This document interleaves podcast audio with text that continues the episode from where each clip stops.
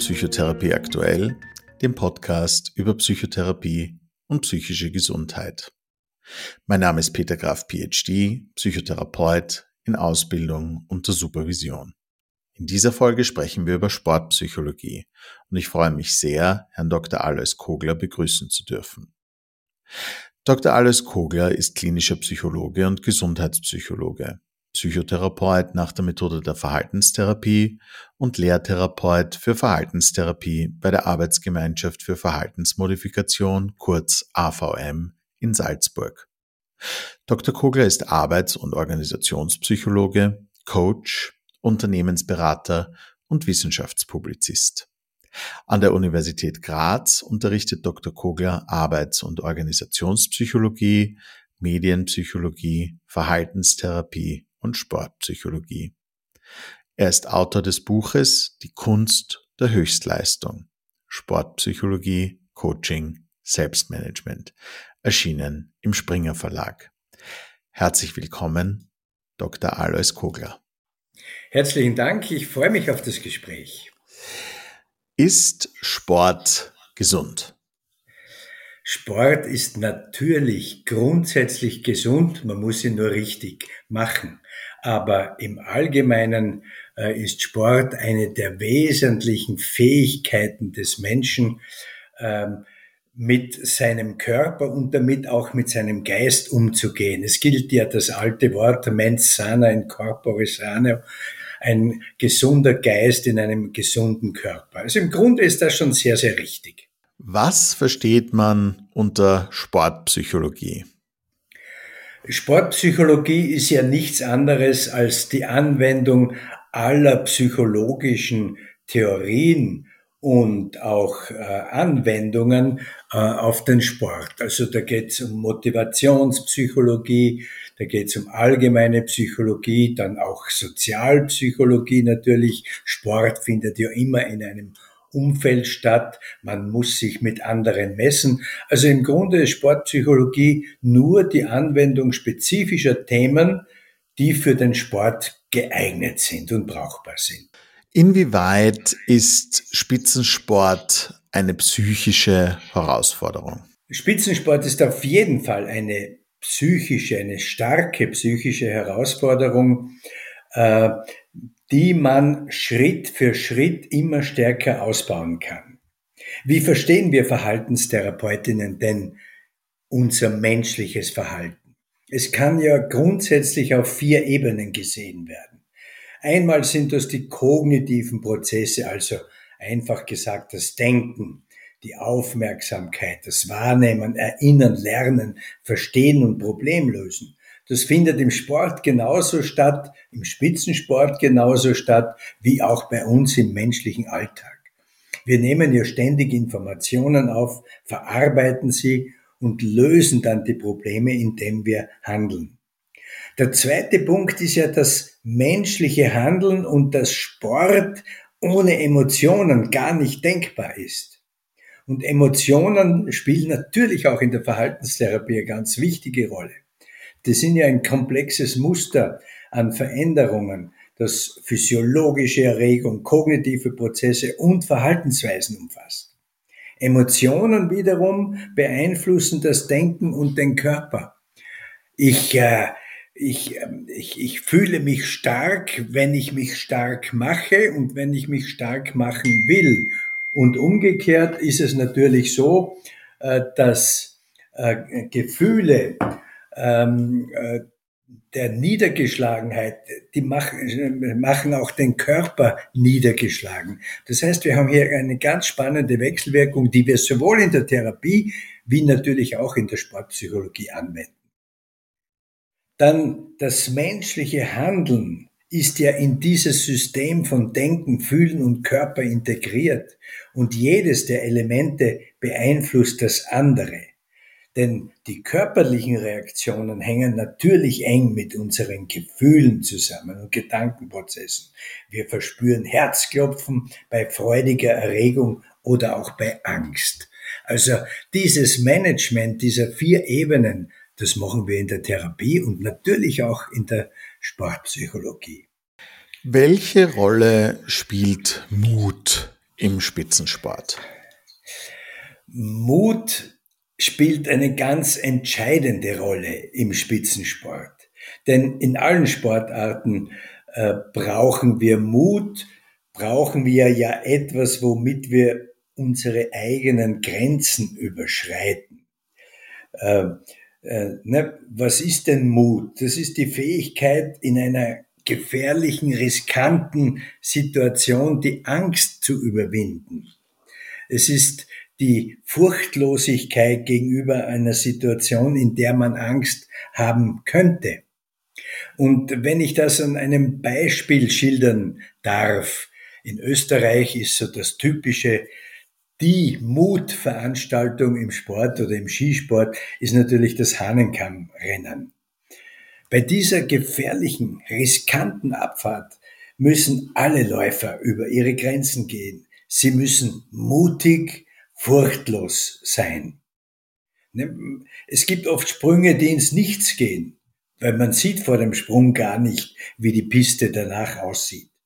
Das heißt, die Läufer müssen vor dem Sprung die Körperspannung im Becken besonders stärken. Sie müssen also daran denken, kognitive Therapie, die Spannung für den Sprung aufzubauen. Und das alles in Sekundenbruchteilen.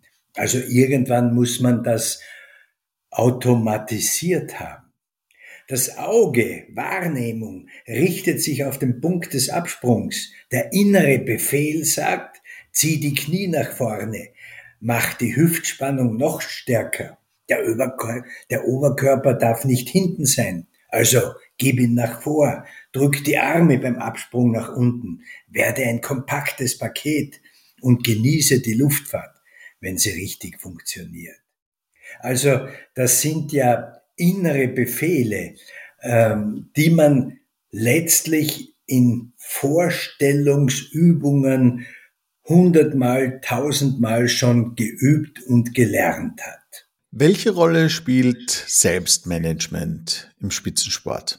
Selbstmanagement äh, spielt in allen Elementen des Spitzensports eine ganz entscheidende Rolle. Äh, Selbstmanagement heißt ja nichts anderes als, dass wir unser Denken, unser Handeln, unser Fühlen ähm, und unseren Körper dorthin bringen, wo wir ihn hinbringen wollen. Das ist ja im Leben auch so. Wenn wir bestimmte Ziele haben, dann äh, gehen wir mit diesen Zielen in, ja, in die nächsten Schritte hinein. Üblicherweise unterlegt man Ziele mit Subzielen, also mit Unterzielen, damit man das große Ziel, äh, zum Beispiel eben die Abfahrt, äh, erreicht. Aber das beginnt ja im Grunde schon in der Kindheit. Sportler beginnen in der Kindheit mit ihren Aufgaben, äh, sie wachsen mit dem Training, sie entwickeln den Körper mit, mit Unterstützung der Trainer, mit Unterstützung der Eltern etc. Das heißt, Selbstmanagement spielt vom Anfang bis Ende der sportlichen Karriere eine ganz entscheidende Rolle. Welche Auswirkungen hat Spitzensport auf die psychische Gesundheit von Sportlerinnen? Im Allgemeinen und äh, das hat sich in den letzten 20, 30, 40 Jahren immer mehr verbessert. Im Allgemeinen hat Spitzensport enorm positive Auswirkungen auf die Psyche der Sportlerinnen und Sportler. Spitzensport verlangt, nennen wir es so, Disziplin, Selbstbeherrschung, Zielsetzung. Ziele sind ein wesentliches Merkmal aller Menschen. Wir alle setzen uns Ziele. Das heißt, wir orientieren unser Gehirn auf etwas, ähm, was in der Zukunft liegt. Und das machen alle Menschen, nicht nur die Spitzensportler. Eltern wollen, dass es ihren Kindern besser geht. Äh, wir haben berufliche Ziele, wir haben, wir haben auch Ziele im sozialen Umfeld. Äh, das heißt, für die psychische Gesundheit von Spitzensportlern ist das ein wichtiges Element. Ein anderes wichtiges Element im, für die psychische Gesundheit von Spitzensportlern ist natürlich auch das Team. Man lernt im Team den Umgang mit anderen Menschen. Äh, man konfrontiert sich, man tritt in Konkurrenz oder in den Wettbewerb und muss sich dabei selber entsprechend weiterentwickeln, nicht nur indem man die anderen abwertet, sondern dass man die anderen auch genauso gut leben lässt, wie man ja selbst im Spitzensport leben will.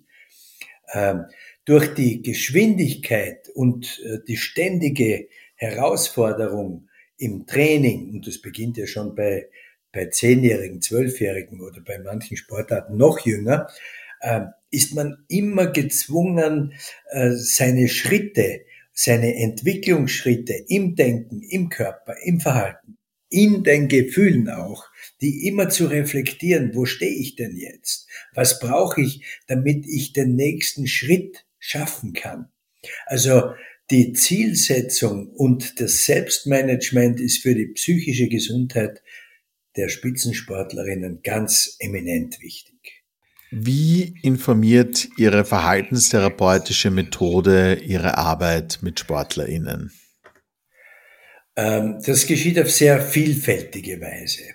Im Grunde ähm, habe ich ja oder gehe ich ähm, nach Frederick Canfer vor.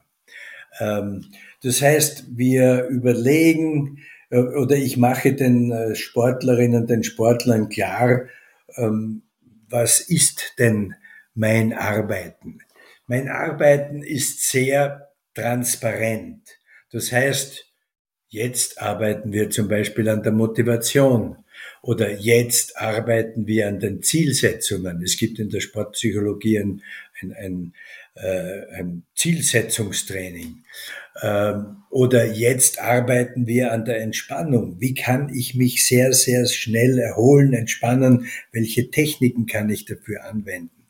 Das heißt, ähm, wir arbeiten sozusagen nach Feldern, nennen wir es Motivation oder Entspannung oder Umgang mit anderen, Umgang mit sich selber, wenn man nicht mehr will, wenn man nicht mehr mag oder wenn man die anderen nicht mag. Das heißt, wir, wir sehen das sehr und schildern das auch sehr transparent, sehr klar. Jetzt machen wir das, dann machen wir das. Und dann kann es sein, dass wir Motivation und körperliche Leistungsfähigkeit, dass wir das zusammenfügen. Aha, jetzt bin ich wirklich ähm, ähm, in meiner, in, in, mit meinem Körper wirklich dort, wo ich ihn haben will. Und das gibt mir natürlich eine wunderbare Motivation. Also Transparenz, Zielsetzung und Selbstentwicklung, diese Elemente, die fügen wir da zusammen und das erklären wir den Sportlern. Dass die Sportler verstehen, was sie tun und was wir tun, das ist schon die halbe Miete der Arbeit. Was müssen PsychotherapeutInnen in ihrer Arbeit mit SportlerInnen besonders beachten? Psychotherapie ist dann notwendig, wenn es den Sportlern wirklich schlecht geht. Äh, Psychotherapie, psychotherapeutische Methoden sind sinnvoll nach Verletzungen, um, um wieder hochzukommen, sich wieder aufzubauen. Also Sport ist keine Krankheit, sondern Sport ist gesundes Leben im Allgemeinen. Welche Rolle spielt das Konzept Leistung in Ihrer Arbeit als Psychotherapeut? Leistung ist gerade im Sport natürlich ein zentrales Thema. Ich will ja etwas leisten, ich will meinen Körper und meine Gedanken etwas leisten lassen, wo ich ständig immer über meine Grenzen gehen will und auch muss. Ähm, Leistung verstehen wir und Sportlerinnen besonders, äh, wenn wir ein Stück von unserem Gehirn ausgehen. Der berühmte österreichische Biologe Rupert Riedl, ähm, der auch die evolutionäre Erkenntnistheorie mitentwickelt hat, mit Popper zum Beispiel. Äh, Rupert Riedl hat beim Menschen vom Extremorgan Gehirn gesprochen. Was meint er damit?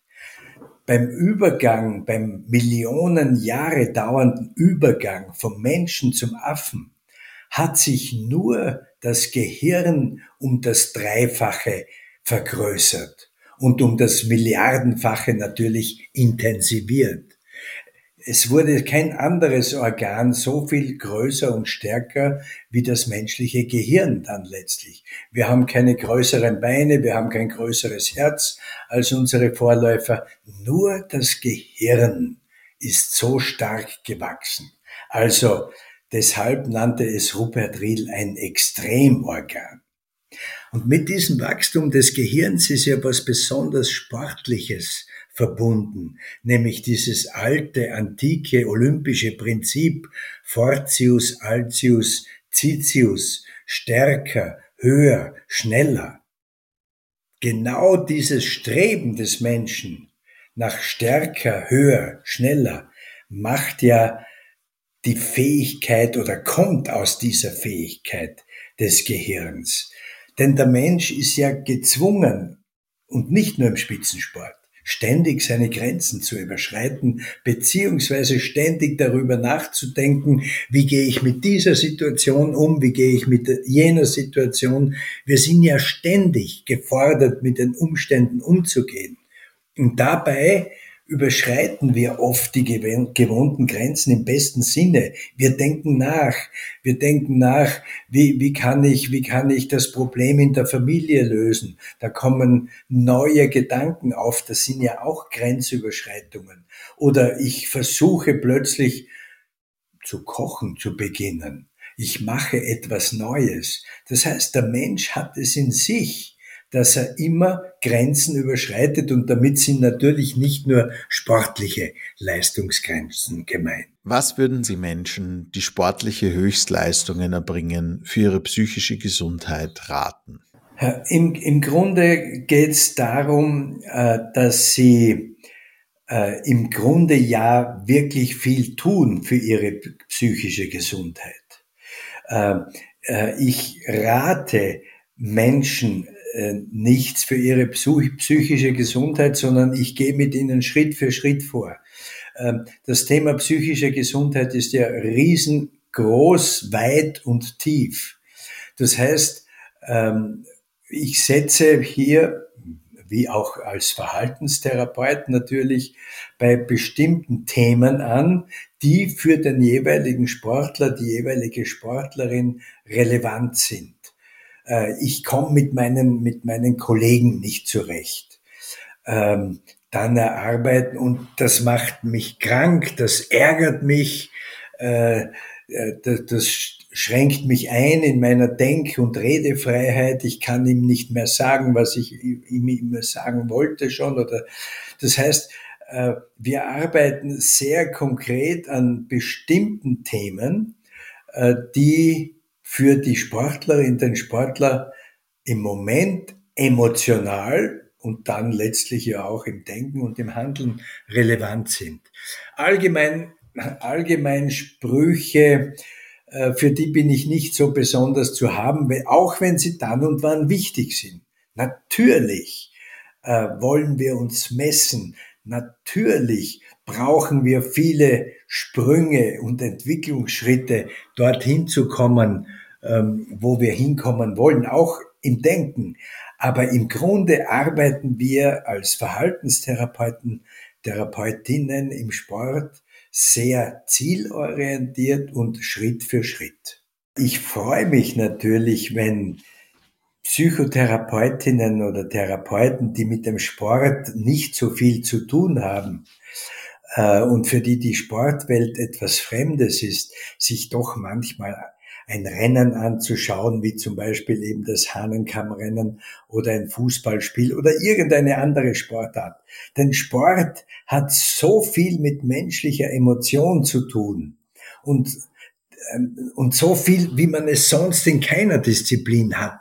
Weder in der Wissenschaft noch in der Wirtschaft noch im Alltag. Sport ist so was Schönes, Emotionales. Und dafür werbe ich und freue mich natürlich, wenn es gelingt, da ein bisschen die Menschen in diese Richtung auch zu überzeugen. Was würden Sie Menschen raten, die sich schwer tun, Sport in ihren Alltag zu integrieren? Ja, da würde ich zuallererst sagen, machen Sie keinen Sport, sondern machen Sie Bewegung, sage ich auch in der Therapie. Äh, Sport ist ja oft mit dem Image des, der Leistung etc. behaftet, äh, aber Sport kann ja auch Bewegung sein. Das ist dann kein zielorientierter Sport, sondern einfach ein Entspannungssport, der dem Körper und auch dem Geist gut tun kann und soll. Für mich ist Bewegung Gartenarbeit. Für mich ist Bewegung äh, ein paar Schritte draußen zu machen. Für mich ist Bewegung natürlich dehnen, ein bisschen die Muskeln kräften, kräftigen, ähm, sich ein bisschen drehen in den Hüften, äh, leichte Fitness zu machen. Das und das, glaube ich, kann jeder und jede. Äh, ich rate allerdings, das in kleinen Schritten zu beginnen und gleichzeitig sich, wenn möglich, jemanden zur Unterstützung zu holen. Selbstmanagement, sage ich, ist immer Zwie-Management. Also es braucht immer einen zweiten oder ein zweiter, eine zweite ist immer hilfreich dabei. Also langsam aufbauen, nicht ja, nicht das Gefühl bekommen müssen, ich muss Sport betreiben, sondern ich kann ein bisschen Bewegung machen und das tut mir gut. Und wir wissen, dreimal 20 Minuten Bewegung, leicht ein bisschen den Puls anheben dabei, vielleicht sogar ein bisschen schwitzen, wenn man im Garten die Blumentöpfe umstellt oder so ähnlich. Äh, dann hat man was für seinen Körper getan und dann ist man wieder dabei dort, mens sana in corpore sano, ein gesunder Geist in einem gesunden Körper. Ja, Herr Dr. Kogler, dann darf ich Ihnen an dieser Stelle wirklich ganz herzlich dafür danken, dass Sie sich heute Zeit genommen haben. Es war sehr, sehr interessant, Ihren Ausführungen zu diesem Thema zuzuhören. Und ich bedanke mich vielmals für das Gespräch. Ich danke.